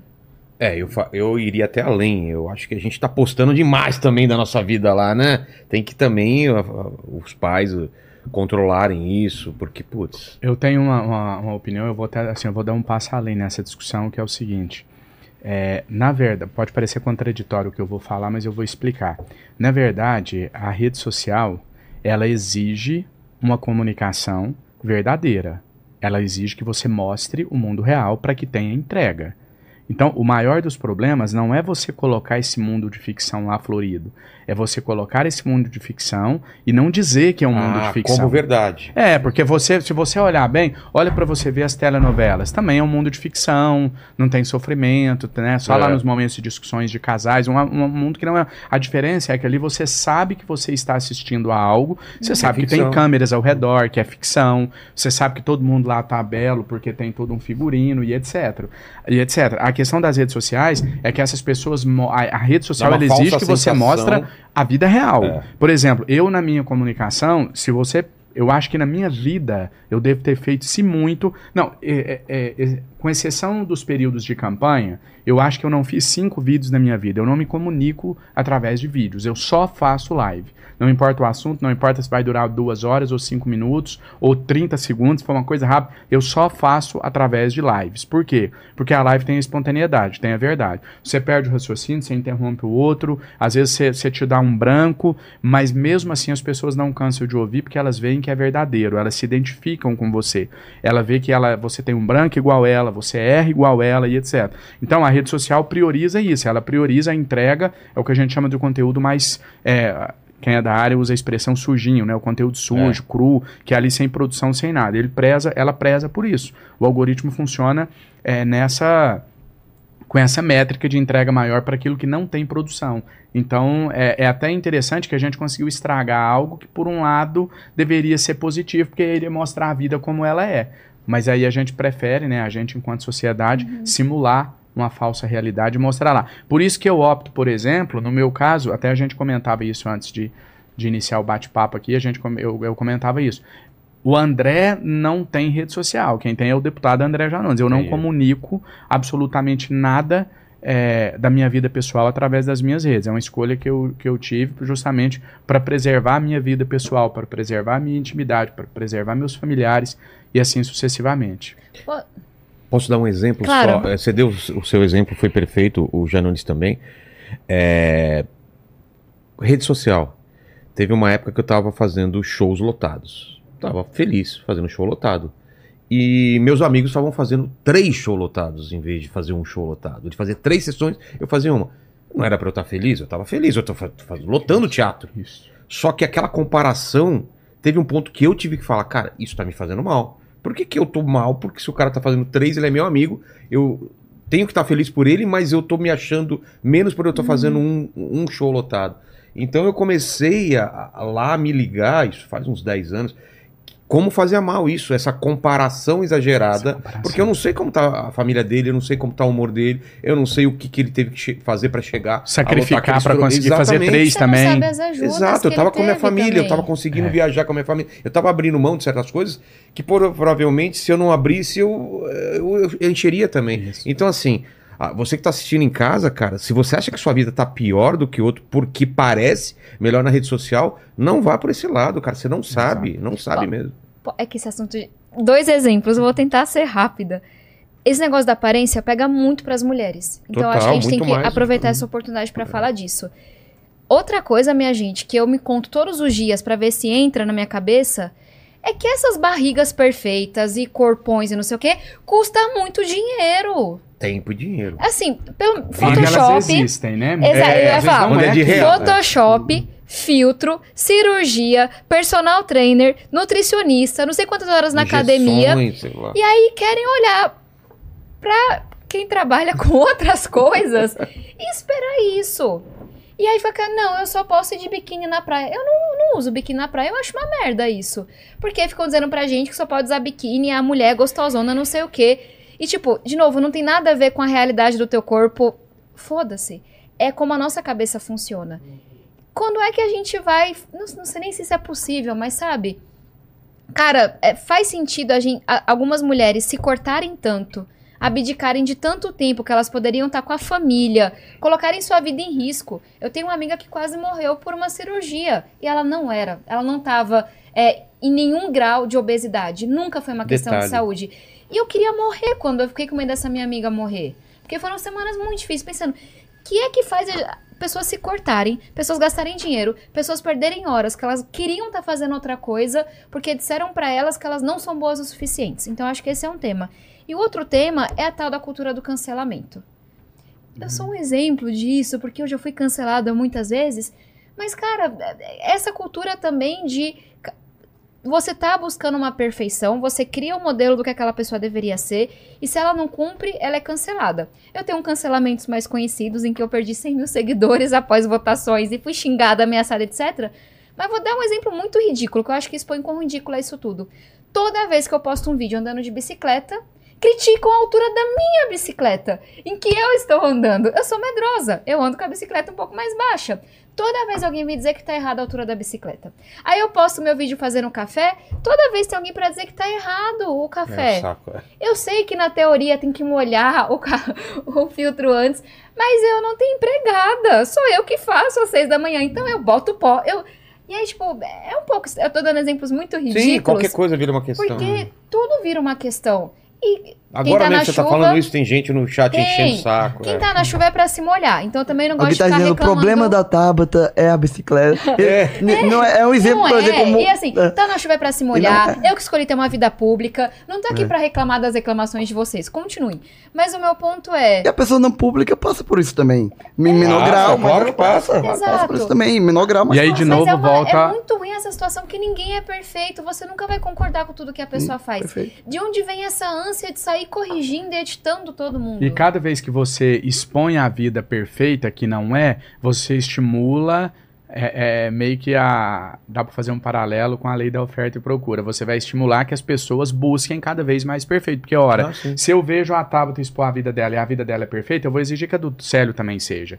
Aí quando ela falar, não, mas eu sou humano, eu vou falar, mas o, é, o Célio nunca erra. Por que, que eu tenho que admitir o seu erro se o Célio não erra? Porque ele tá, ele tá mostrando a perfeição, ele não tá demonstrando a questão, é, as vulnerabilidades dele. Daí, de novo, a importância É um da gente fazer esse robô, trabalho. Aí todo mundo tem que ter a mesma opinião sobre tudo. Mas nada. Todo mundo vai ter o mesmo nariz, todo mundo vai ter o mesmo É corpo, melhor todo mundo ser essa metamorfose ambulante artistas. do que ter a Exato, velha coisa opinião chata. formada sobre tudo, já dizia Raul. Exato. Fala, Paquitos. Ó, tem mais uma pergunta da Ana aqui, que é bem perto aí do que vocês falaram mesmo. Ela mandou aqui. Já é comprovado que o acesso precoce à internet e celular pelas crianças prejudica o desenvolvimento da saúde mental. Incluir saúde mental como uma disciplina na matriz curricular da educação infantil seria uma solução? A Tabata dá a solução, eu vou, só vou trazer um dado. Teve um relatório da Tabata Unesco. dá solução. A Tabata- Educa- é presidente da frente da educação, a solução ela dá. um. Eu só vou trazer um dado. É, teve um relatório da Unesco que foi divulgado recente. Eu achei isso muito interessante. Eu não, eu não achei que fosse nesse nível. Que comprova que mesmo você não estando usando o telefone. Então, quer dizer, o aluno está na sala. Resumindo, o relatório comprova que o, a presença do aparelho celular durante a sala, da- as aulas, na sala de aula, prejudica a capacidade de aprendizagem, mesmo que ele não esteja utilizando. Então, o celular está em cima da mesa e você está assistindo a aula, ele vai te atrair a atenção em vários momentos. Ansiedade. E isso vai Não. diminuir a sua capacidade de aprendizagem, não é isso, Tabata? É isso, não tem solução não. Posso trazer alguns comentários. Acho que até comparando coisas muito recentes. Eu sou muito amiga do Renan Ferreirinha, que é secretário de Educação do Rio de Janeiro, da cidade, e ele recentemente foi muito atacado, mas também muito apoiado, porque ele proibiu o celular em sala de aula. Foi o primeiro. E eu acho que ele tá esse certíssimo. A gente que faz política pública tem que ter coragem de fazer essas coisas. É. Os estudiosos estão dizendo que isso daqui prejudica a criança, prejudica o jovem. Então, meu amigo, usa fora da sala Eu de vi aula essa informação, mas mesmo. eu achei que tivesse pegado bem. Então ele foi atacado. É que ele foi isso? atacado por algumas pessoas, mas eu acho que ele foi mais elogiado Também do que teve atacado. que Teve provou, dos né? dois lados. E aqui em São Paulo a gente foi muito na contramão. E, tipo, não é uma crítica ao secretário de educação, ao governo, ao governador. Mas é que São Paulo tomou uma decisão de acabar com o livro didático. De ser tudo na internet. Não sei se vocês viram isso. Uhum. São Paulo saiu do nosso Programa Nacional do Livro Didático, abriu mão de muito dinheiro e queria que todo o material fosse online. Só slide, só slide. E aí depois falaram, "Ah, a gente vai imprimir o material. Gente, o contato com o livro, isso é muito ruim para a cabeça. E aí entraram com uma ação. O Estado de São Paulo foi obrigado a voltar atrás, mas para você ver que esse não é um debate que tá todo mundo na mesma página, não. Então, eu não tenho a resposta definitiva, mas não sei se a gente consegue criar uma disciplina de saúde mental, porque quem que vai dar essa aula? Mas tem uma lei que a gente aprovou na última legislatura, que é o nome que a gente dá para aqueles quatro anos, que não está sendo implementada. E a gente colocou como missão da bancada da saúde mental lutar, que é nós aprovamos uma lei que toda escola tem que ter um psicólogo e um assistente social. Porque a gente joga muita coisa na costa dos professores. Cara, eles não foram preparados para diagnosticar, não é o papel deles, mas eles estão enfrentando isso. Na pandemia, de cada 10 alunos da rede estadual aqui em São Paulo, 7 tinham sintomas de depressão e ansiedade. Então, eu defendo. É, não sei se tem uma disciplina, acho que tem uma disciplina para debater projeto de vida, quebrar tabu, explicar sobre isso sim, mas eu defendo, sobretudo, que essa lei seja implementada e que a gente, como juízo do governador, do prefeito, de todo mundo que não está implementando ela. Porque se tiver um psicólogo, um assistente social, o professor, em colaboração com esses profissionais, vai estar numa situação é. muito melhor para responder. Só colocar um, um, um, Não é nenhum contraponto, porque eu concordo é, é, é com que você colocou, Tabata. Sempre que eu palestro para crianças e jovens, e se tiver só jovem mesmo, tenho cuidado para não fazer um discurso é, ruim, né? No sentido com, com, a minha fala. Eu falo assim, ó, oh, gente, é muito bonito quando a gente vê lá naquelas páginas de otimismo, né? A senhorzinho de 80 anos se formou, senhorinha de tanta. É lindo, é lindo. E, e a gente, obviamente, celebra, acha bonito. Mas eu vou dizer uma coisa para vocês. Se vocês têm um sonho, faça cedo. Faça jovem, tem, porque quebrar a cara quando a gente é jovem dói menos, é. custa menos. Então vá atrás. Do mesmo modo, falar de saúde mental, para criança, para o jovem, obviamente que não é usando talvez o termo saúde mental, mas entender uh, que o colegiado que ele faz parte, que a sociedade que ele faz parte, que os problemas que ele tem em casa com o pai, com a mãe, a não aceitação do corpo, tudo isso é, é, é, é necessário ser tratado desde jovem. Dói menos também, dói menos, é muito mais difícil. É, eu acredito até que a gente falar é, é, é, esses termos que usam, geração mimimi, geração frágil, tal, tal, tal. Tá, então qual é por quê? Então vamos tratar de como é, como é que a gente trata isso que você está chamando de frágil, que não é uma fragilidade, talvez é porque as pessoas estão se expondo mais na internet. Até você falou, é. Talvez Eu deveriam se expor menos. Mais, é. Mas elas já nasceram com aquilo. A gente não nasceu. A gente Exato. foi ter celular com 15, 20, né, 20 anos de idade. O quê? É, tá me zoando, né? Fui ter com não. 35 é, anos, sei lá. Ei, isso. Você tá falando cara. também do Nokia então, 5164. É, é, o tijolão. O, o Nokia né? Freedom, sei lá, aquele que andava aqui. No, no, no, ah, mas enfim, a gente, a gente se preserva ainda um pouco mais. Eu criei Instagram na última semana da faculdade. Que bênção. Graças a Deus, que eu não tinha, não tinha nenhuma Hoje pressão dia a mãe já cria pro filho e diz, monitorado pelo pai é legal. É. Tá, é legal colocar que é monitorado. Mas ela sabe que tem. Então ela já nasce tendo ali desde é, que ela é neném, desde que ela é bebê. Então, é, é, é, como a Tabata bem colocou, bom, quem dentro da pedagogia está apta a tratar esse tema? Os professores muitas vezes são cobrados a ensinar algo que eles não foram formados como deveriam e eles mesmos admitem isso com clareza. Fica mais né? um peso para eles. Então, mas o tema tem que ser isso. Temos que ter psicólogos dentro do, do, dos colégios. É uma questão fundamental. Temos que ter esse apoio, temos que ter mais CAPES, reforço. Para quem não sabe, CAPES é o centro justamente onde a pessoa vai buscar ser acolhida quando ela está com algum problema. Né? Temos que ter. É, não, não, não tá errado, não é feio, não é ruim. Essas linhas, na pandemia foi foi criada também uma linha de, não lembro qual o número, mas uma linha de apoio, de, de, de ajuda àquela pessoa que estava sentindo algo Acho nesse isso sentido. É legal. No né? final do programa, Luísa, se puder me ajudar com as informações, a gente divulgar alguns Vamos. números de ajuda. Tá bom. Posso trazer um tema aqui? Tá. É, tem uma coisa que eu acho que, que a, a frente pode contribuir, que é entender que a saúde mental não fica só na caixinha da saúde. A gente criou ali quase 20 coordenações para cada uma pensar de forma interseccional. Interseccional? Acho que é, intersetorial. Então a gente tem uma coordenação olhando para mulheres. Cara, depressão pós-parto. É. A gente tem que fazer esse debate. Ser mãe, eu tenho o sonho de ser mãe. Mas eu tenho já consciência hoje que é um momento muito difícil para a saúde mental, que a gente tem que estar tá atenta. Masculinidades, a gente tem uma coordenação para isso. Porque eu sei que vocês, homens, na média, tem mais dificuldade do que nós mulheres de chorar, de falar de sentimento. A gente criou uma, uma coordenação trabalho. Tem muita gente com uma relação muito complicada com o trabalho. Aí eu vou falar que, gente, tem uma boa saúde mental, mas o teu trabalho te força a estar lá 18 horas no dia. Aí você não dorme. E a gente sabe que falta de sono é um super gatilho para questões de saúde mental. A questão que eu falei sobre os sintomas depressivos, no meu caso, por, por exemplo, eles adivinham principalmente de não dormir. Minha médica falou: ninguém que dorme quatro horas por dia vai conseguir. Vai ser tá saudável. vai ter ânimo pra nada. Outra coordenação que a gente criou é toda a questão étnico-racial. A gente vive uma sociedade extremamente preconceituosa, que não só vai ser muito mais violenta contra a população negra, vai dar muito menos oportunidade para a população negra, mas está minando a autoestima dessa população. Dizendo que você não é bonito, dizendo que você não é capaz, dizendo que aquilo não é pra ti. Então não dá pra pensar a saúde mental da população negra se a gente não entender o que é o racismo. Então, acho que essa é uma coisa que a gente é, pode apoiar muito, que é vamos pensar a saúde mental em diferentes situações. Saúde mental em população em situação de rua. Como é que eu vou falar de saúde mental a uma pessoa que não tem casa? Que está exposta à violência, à chuva, à fome o tempo todo. Então, acho que essa Para é uma coisa. idosos, como que você vai falar em saúde criou- mental sem a- que essas pessoas estejam integradas na Exato. sociedade? A gente tem uma população que vai ficar cada vez mais idosa, o mundo todo passando por isso, e a gente vê quadros de depressão entre uma população inteira que se sente abandonada, que se sente sem lugar, sem propósito.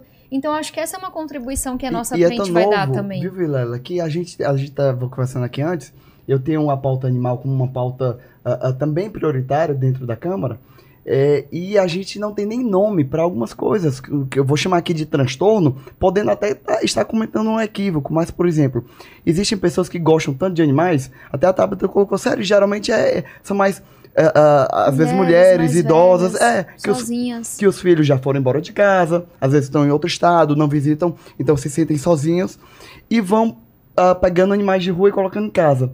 Às vezes, quando você vai ver, aquilo vira uma doença que a pessoa está com 30 gatos dentro de um quarto. Não faz bem nem para os animais, nem para ela. E É ela que a- sem condição de cuidar. e é o que a gente chama de. A gente inventou esse nome, eu digo a gente e a sociedade. Ah, é a acumuladora. Porque existia os acumuladores de, de objetos. Realmente é um transtorno, onde a pessoa sai colocando um monte de coisa dentro de casa. Até viraliza vídeos né, no TikTok de pessoas que vão lá e ajudam e limpam a casa dessa pessoa. Em geral, é um quadro também associado com a depressão. Existe muito esse, ah, esse contexto.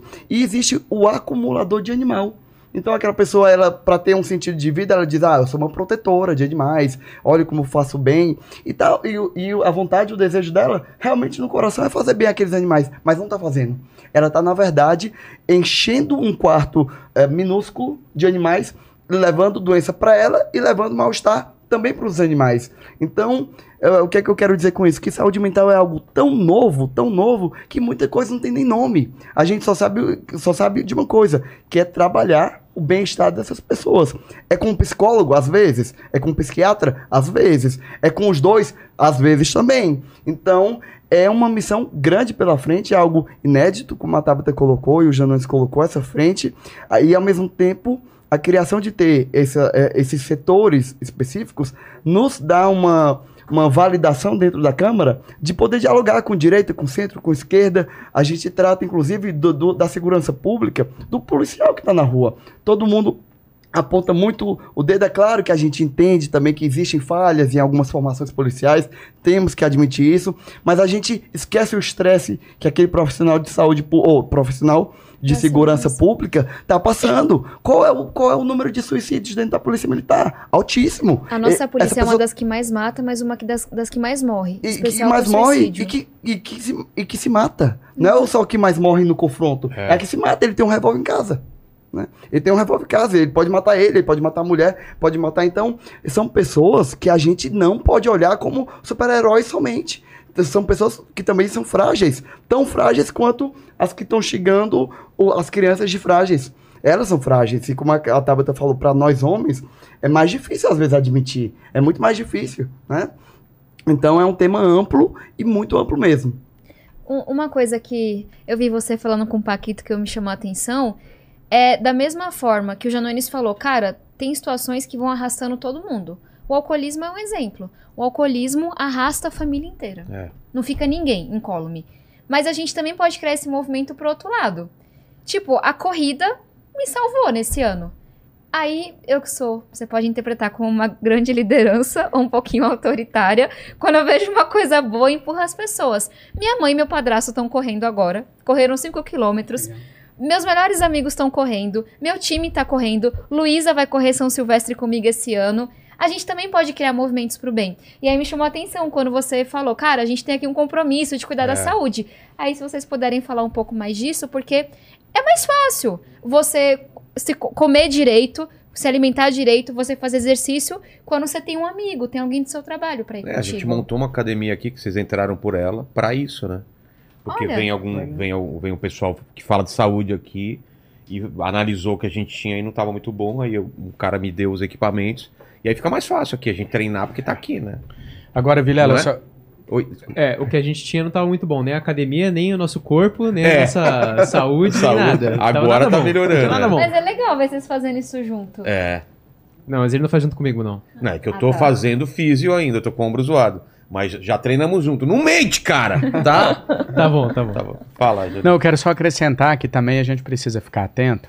A gente falou muito aqui, o o Célio falou com bastante ênfase, a Tabata também, sobre a importância de você ter uma rede de relacionamentos, de você estar com outras pessoas e etc. E vocês estavam dizendo agora sobre a dificuldade de se definir, né? A questão de saúde mental, que é tudo muito novo e etc. Eu queria só reforçar isso, mas ao mesmo tempo trazer o seguinte: existe, você deu o exemplo perfeito é, dos animais. Eu te confesso que eu não sabia disso, me fez refletir, muito interessante mesmo, essa necessidade de se mostrar é, útil, né? Então, olha, eu cuido de tantos animais e na verdade não está cuidando. E aí tem um outro extremo também.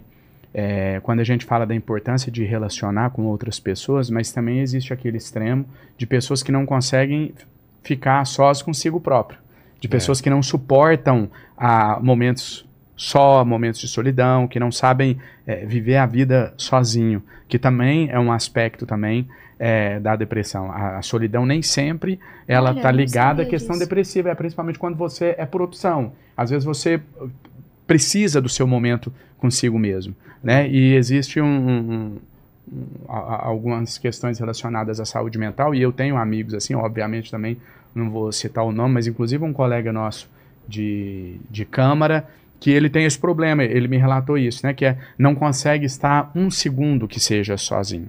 Então tem a necessidade de, de- do momento que acorda até o momento que dorme, 365 dias por ano, estar rodeado de gente. É uma dificuldade de olhar para si próprio. Então, enfim, são várias nuances, vários Total. é, é, pontos de vista diferentes, tudo muito novo que a gente precisa E- e explorar e trazer a à gente baila. ser um pouquinho mais generoso com a gente, né? Esse caso do Célio, é, acho que chama atenção e expõe uma coisa que é, cara, o mundo não é só feito de mocinho e bandido. Eu já vi esse caso de acumuladores aqui em São Paulo, é a expressão que eu conheço também. Tipo, vai lá uma pessoa interdita, expõe aquela senhora, xinga ela, resgata os animais. E sim, aqueles animais estavam sofrendo. Eles estavam precisando de resgate. Mas eu não acho que a gente é, sabe essa coisa assim de juízo moral? Você é o mocinho que foi lá e resgatou e aquela senhora é cruel. De novo, tinha que resgatar os animais.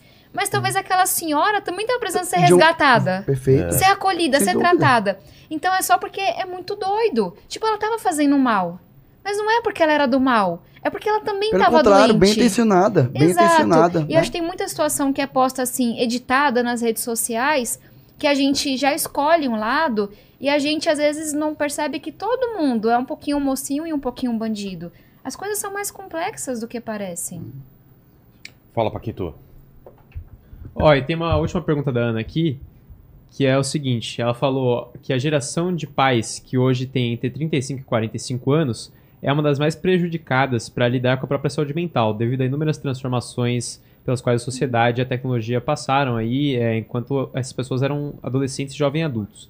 Aí ela perguntou é, como lidar com as próprias demandas, além das demandas dos filhos, como conseguir conciliar isso não gastando tanto dinheiro com terapia. Colocar só um, um ponto importante. Aí eu, eu também. É, mu- muito boa eu vou pergunta. Eu vou fazer igual o sei a Janones. Vou a Tabata vai já dizer aqui. Vai dar a resposta. Tá a Tabata já, já dois. traz a solução eu pra quero, gente. quero dizer que a gente falou muito de quebrar tabu e, e- e nem tudo é ruim. A gente tá vendo uma mudança nisso, né? E eu brinquei no dia que a gente lançou a frente que quando hoje em dia, quando a pessoa vai procurar um namorado, uma namorada, Vilela, independente de aplicativo, Sim, né? sim. independente de aplicativo, hoje já virou uma, uma grife, uma coisa boa dizer assim, ó, estou terapeutizado. né? As pessoas já olham assim, ah, você faz terapia. Ah, Ó, é? Estou em dia com não sei o quê. Os adolescentes trocam contato de psicólogo Ah, e é? psiquiatra como quem troca de um personal trainer, de um. Ó, o meu psicólogo é tal. Ele passa... Antigamente, a pessoa que precisava do psicólogo do colégio era a pessoa. E, e outra coisa, muitas vezes era a pessoa, não, preciso do psicólogo porque tá se danando muito, preciso. pe-" Não. Todo mundo, em algum momento da vida, não vou dizer que em todos os momentos da vida, isso até é uma pergunta que eu fiz pra minha psicóloga. Né? Uma vez eu perguntei a Ana Paula. é, todo mundo precisa fazer terapia o tempo todo? Ela, sério, eu não vou dizer isso, claro, é a visão dela, da abordagem dela, outros podem diferir, não importa. É, eu não vou lhe dizer que todo mundo precisa o tempo todo, mas eu tenho a impressão de que todo mundo em algum momento da vida precisa. Então isso virou algo até bom. É quase como dizer que, que, que você é uma pessoa boa. É claro que a gente sabe que no mundo não é isso e não é. Mas hoje dizer que está cuidando da saúde mental é quase que uma garantia de bom. Você tem tudo para não enfrentar uma pessoa tão problemática na sua vida. Acredite, eu tô, eu tô tentando melhorar. Não significa mais que eu sou não é, não é um doido, um louco buscando ajuda. É uma pessoa buscando melhorar a sua própria personalidade, a Sério, sua mas na verdade vida, hoje né? a gente tem, ao mesmo tempo, mais de uma geração e isso é ver- verdade para algumas gerações e não para exemplo, A nossa geração, a Tabata já é da geração mais jovem, Tem mas a no, para a nossa geração Total. ainda tem uma resistência. É. Tanto que, como eu citei, que até boa parte da minha vida eu era um desses Não, eu que tenho tinha esse preconceito. familiares que não querem que eu diga que eu faço terapia. Eu sempre falo, porque eu me lasquei muito nessa vida por conta desse tabu. E eu faço terapia, e é um investimento que eu faço em mim mesma. Mas eu já teve familiar que chegou assim, E a gente para de falar, falar. que você faz terapia. Vão achar que você tá doida. Tipo, que besteira, não sei o quê. E são pessoas que estão do meu lado, que me amam, que querem o meu bem, mas que acham que é frescura, que acham que é errado, que não entendem ainda. Pois hoje eu acho que é, é, é, eu concordo, viu, André? Mas a gente tá mudando também. É isso que eu quero, que eu, que eu quis pontuar. Vai que ter hoje, uma transição, que hoje a gente, sim. a- você- como você falou, Concordo. eu lembro uma vez em uma das reuniões da, antes da frente, você dizendo, poxa, depois que eu tive o meu diagnóstico, eu fico olhando pra todo mundo. Pra, ele, acho que foi um assessor teu, já deu uma indicação de um remédio que era melhor pro sono, tal, tal, tal, tal, tal. Aí eu já comprei esse remédio, então virou a- através de assessor, não foi nem você que me deu um remédio lá de magnésio. lá, Olha lá, pra não tomem Não, remédio Não, sem não, recomendação. não é remédio, é suplemento. É, suplemento. que melhora o sono, isso. É remédio, é, o- é É, o termo genérico aqui, é o, onde tem cápsula do, É. né? Mas é um suplemento pra melhorar o sono de como você pode tomar melatonina. Magnésio for. treonato. Exatamente, magnésio treonato. E eu comprei, porque eu vi que o André, ele tava tão empolgado falando do quanto tava fazendo bem pra ele, que eu falei, rapaz, o André tá tão bom, o Jano não está tão bom, então isso eu vou ficar E também. melhorou o sono? Melhorou? Ah. Melhorou. Eu posso só tentar responder a Ninguém está pergunta. recomendando. né? Vamos agora deixar a Tabata trazer a solução pro Não, problema. não é solução, é, mas a pergunta da Ana. É Ana, né, que fez essa última pergunta. Me lembrou, é, a Júlia, minha chefe de gabinete, tipo, é uma super mulher. Ela é mãe de duas meninas lindas, a Bia e a Lulu. Ela fez, coordenou a minha campanha grávida, com oito meses de gravidez. Tipo, é aquela mulher foda, inteligente pra caramba que você olha e fala. Ela dá conta de coordenar uma equipe, ela dá conta de coordenar a campanha, ela tem duas filhas. E aí eu me lembro de uma conversa que perguntaram pra Júlia, como é que você dá conta? E ela respondeu, não dou. E eu achei aquilo genial. Porque você olha de fora e você fala, cara, ela dá conta de tudo. Eu tenho ansiedade de pensar, porque eu queria ter cinco filhos, aí já me falaram que não vai dar certo. Tipo, eu vou dar conta de ser mãe? E de ser uma boa liderança política? Eu não sei. E ter ouvido essa resposta da Júlia me ajudou para que quando eu estiver nessa situação, eu pensar, essa mulher que eu admiro tanto, que tá falando que eu acho que dá conta de tudo, virou para mim e falou que ela não dá conta. Que ela deixa a peteca cair com a filha no casamento, nananana. E eu acho que ninguém dá conta nesse sentido, porque ninguém é perfeito. Então, o que talvez eu diria pra Ana é conversa com outras mães. Talvez se você abrir algo que você não tá dando conta, elas vão te responder com outra coisa que elas não estão dando conta. Cara, naquele dia eu briguei com meu filho. Naquele dia eu falei mais alto. Naquele dia eu cheguei atrasada no trabalho. Naquele dia eu não sei o quê. Então, a gente tá falando dessa cultura da perfeição, né? Totalmente fake. Talvez a gente dá o primeiro passo, não na rede social, não façam isso talvez, mas na nossa intimidade de dar o primeiro passo e dizer que você não tá dando conta. Porque eu vi de uma pessoa que eu admiro muito, que ela acha que ela não tá dando conta, me deu já um pouquinho de conforto para quando eu estiver nesse lugar. Então, talvez se você, Ana, virar pra tua amiga e falar: "E aí, Estela? Ó, aconteceu essa semana foi uma merda, aconteceu isso, isso, isso". E ela te responder com a experiência dela, te deu um certo alívio, mas enfim, só uma reflexão. Perfeito. Vamos já pegar também o, o telefone, o contato que você Vamos. tem pra gente. A gente Você vai deixar na pegar aí? descrição. Então pega meu celular que eu tenho isso fácil. Se não, também se não tiver, a gente coloca depois, mas se já tiver, a gente já deixa na descrição agora. É... que mais, gente? A gente tá caminhando pro final, eu, eu fico por vocês de a gente fazer umas considerações finais, fiquem à vontade aí enquanto Não, ela eu, queria, procura. eu queria só trazer mais um- um- uma percepção que eu tive, que para mim resume tudo isso, o que significa a importância de um tratamento relacionado à saúde mental na minha vida, eu resumiria com um exemplo. É, assim que eu cheguei na fase terapêutica da medicação e tudo, e hoje, por exemplo, para mim é muito significativo, Vilela, porque tem exatamente três semanas, desde o dia 4, dia 3, na verdade, dia 5 de agosto, que eu não tomo nenhuma medicação. Então eu É. cheguei na última fase que é realmente. ah, Eu não sei, eu não, não tenho conhecimento técnico para dizer se poderia usar o termo curado ou não, acho que não, porque não existe um- uma cura, né, especificamente, mas de um controle que hoje eu consigo. Então, para mim, é uma fase nova aí, tomara que dure por bastante tempo. Eu não estou fazendo uso de nenhuma medicação, nem mesmo para o TDAH.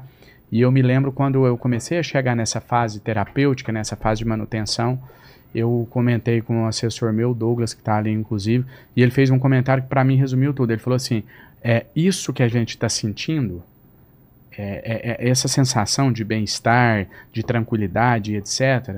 É, é simplesmente a normalidade. É o que as pessoas, é o normal das pessoas. Então é, você tem uma sensação assim, nossa, a vida é isso, é tão bom, é tão tranquilo assim, é tudo tão, é, é- é, tu- vem uma dificuldade, você está tranquilo porque você sabe que você vai conseguir superar e que dias bons vão e vêm. Não é que está tudo mil maravilhas, não. Mas essa sensação de, de, de eu, eu- não diria controle, mas de normalidade, de tranquilidade, de, de, de equilíbrio, né? É, controle de si próprio, eu quero dizer, não da situação. Isso, para a grande maioria das pessoas, é a normalidade, é o dia a dia. É o que a maioria de quem está nos assistindo vive no dia a dia. E para a gente é algo assim tão, tão fabuloso, tão, tão significativo. Então, isso é é um resumo para mim do que é, o que significa estar passando por tratamento relacionado à Bonito. saúde mental. Célio? Bom, é, te agradecer, Vilela. Acho Obrigado vocês. que é, tratar desse tema em um espaço como esse é justamente o que a gente está querendo fazer. Enquanto a gente está. É, é, é óbvio que político com microfone, ainda mais no parlamento, é porque gosta de falar. Se não tava, tava né, em outro local. Tem que gostar de falar. Né? Ah, só que esse tema é um tema que é incômodo falar. Né? Principalmente quando a gente trata da- da- de coisas, questões pessoais e quando outros tratam também. Nós precisamos não ter medo, nós precisamos admitir o que passamos. Acho que as pessoas ao nosso redor, quanto mais a gente fala e as que realmente nos amam, são justamente as que vão segurar a nossa mão. É, a Ana falou sobre ah, como não gastar tanto com, com terapia e tudo mais. É verdade. É, acabei, eu mencionei antes que os CAPs são no Brasil. É, o Janones também costuma falar isso, que a gente investe muito menos do que deveria. E nenhum país investe o que a, o que a Organização Mundial de Saúde sugere. Nenhum, o, o Brasil não investe, mas nenhum também investe. Mas a gente sabe que países pobres investem muito menos ainda. Então, acreditar que realmente o que nós não temos ainda no setor público, não imagine que é somente também a única saída. Essa ideia de você conseguir, como a Tabata colocou, conversar com as pessoas, de você ter coragem de dizer o que você não, não dá conta, de você ter coragem ah, ah, de, de expor as pessoas ao seu redor as suas fragilidades é justamente quando o outro também vai expor dele e vai te dizer algo que funcionou. A gente não tá falando somente de remédio, a gente tá falando de apoio, a gente tá falando de ajuda, a gente tá falando de, de, de dar as mãos em algo, né? Então, é, eu penso que essa frente, ela é muito humana, ela tem um espaço e deve ter um espaço na mídia, na imprensa, nas redes sociais, onde justamente outros temas ideológicos não chegam, porque a gente está tratando aqui realmente da criança, do idoso, da pessoa que gosta de animal, da pessoa que não gosta, da pessoa que faz isso, que não faz aquilo, da pessoa que, que, que come tal coisa. Não tem, não tem exceção para esse tema. Não tem uma, uma, uma pessoa que esteja protegida protegida ou completamente blindada de uma depressão, de uma ansiedade, de um diagnóstico possível de borderline, de bipolaridade e de tantas coisas que precisam de uma atenção dentro de casa, fora de casa, médica, psiquiatra, psicológica, de todas as ordens. Então, é, vida longa é essa frente, né? Fico feliz em estar com esses colegas de trabalho, com esses companheiros de luta e aqui especialmente para a gente poder uh, dizer que é talvez um, um, marco dessa frente estar aqui hoje também. Não, com Tabata, certeza. Conseguiu achar? Consegui. É, primeiro, para quem quiser acompanhar as coisas que a frente está fazendo, é Frente da Saúde Mental nas redes sociais. É, quem está precisando de ajuda nesse momento tem o CVV, que é o Centro de Valorização da Vida 188. Você pode ligar nesse instante. Cara, não tô bem, é uma coisa emergencial, preciso de ajuda liga 188, acho que essa é uma mensagem importante. E aí meu time, que é 10, mandou aqui. É, a gente fez um tipo um guiazinho de como você solicitar apoio via SUS. Cara, eu quero fazer terapia. A gente vai lutar para que esteja mais disponível. Mas a gente fez um guia e eles também me mandaram aqui uma lista de ONGs que fazem atendimento psicológico gratuito. Então, Vilela, se vocês puderem colocar essas informações Colocamos. das ONGs que Na- fazem na esse descrição. atendimento. Então, vai ter na descrição. É, e como que você solicita ajuda pelo Tá. SUS, a gente faz esse trabalho. Tá e aí, lembrando, cara, é emergencial. Liga 188, não espera. Exatamente. Vilela, para finalizar, eu quero te agradecer e só trazer uma última fala para quem está nos assistindo, dizer que vocês também podem contribuir de uma maneira que vocês nem imaginam, uma maneira tão simples como, por exemplo, a gente é, evitar é, utilizar expressões, né, como por exemplo, ah, quando vai fazer uma ofensa a alguém, o fulano tem problema mental, É. fulano é doidinho, fulano... às vezes sem perceber a gente cai nessas armadilhas. Então, talvez um primeiro passo simples que está ao alcance de qualquer um é a gente evitar a estigmatização. Perfeito. E saber que vou. Porque esse programa está sendo ao vivo agora, mas vai ficar, vai ficar no, YouTube. Então você pode estar assistindo, pode estar passando por um, um problema muito complicado que você acha que não vai sair de jeito nenhum. Todos nós na mesa já falamos que passamos por isso e provavelmente vão passar por outros problemas. Que você não está sozinho nessa. Vai ter na descrição aí é, as informações que a Tabata falou e que. e Conta com um amigo, conta com quem você tiver, liga para CVV, você não tá sozinho, beleza? É isso. É E, isso. Vilela, Isso. obrigada por abrir esse espaço. Saúde mental ainda é um tabu. Não é todo podcast que topa abrir as portas para falar sobre isso e só sobre isso. Então, obrigada mesmo. E obrigada, Janone e Célio, por liderarem essa iniciativa nossa de quebrar esse tabu e falar sobre isso. Eu tenho muito orgulho de trabalhar com vocês. E desculpe ao Idem. pessoal que tá no chat perguntando sobre outras coisas, xingando e falando uma coisa, a gente se propôs a falar sobre saúde mental, depois eles voltam aqui para responder sobre outras coisas, Sempre. né? Porque devem estar perguntando as mais diversas coisas aí. Obrigado demais. Valeu. Paquito, é contigo aí.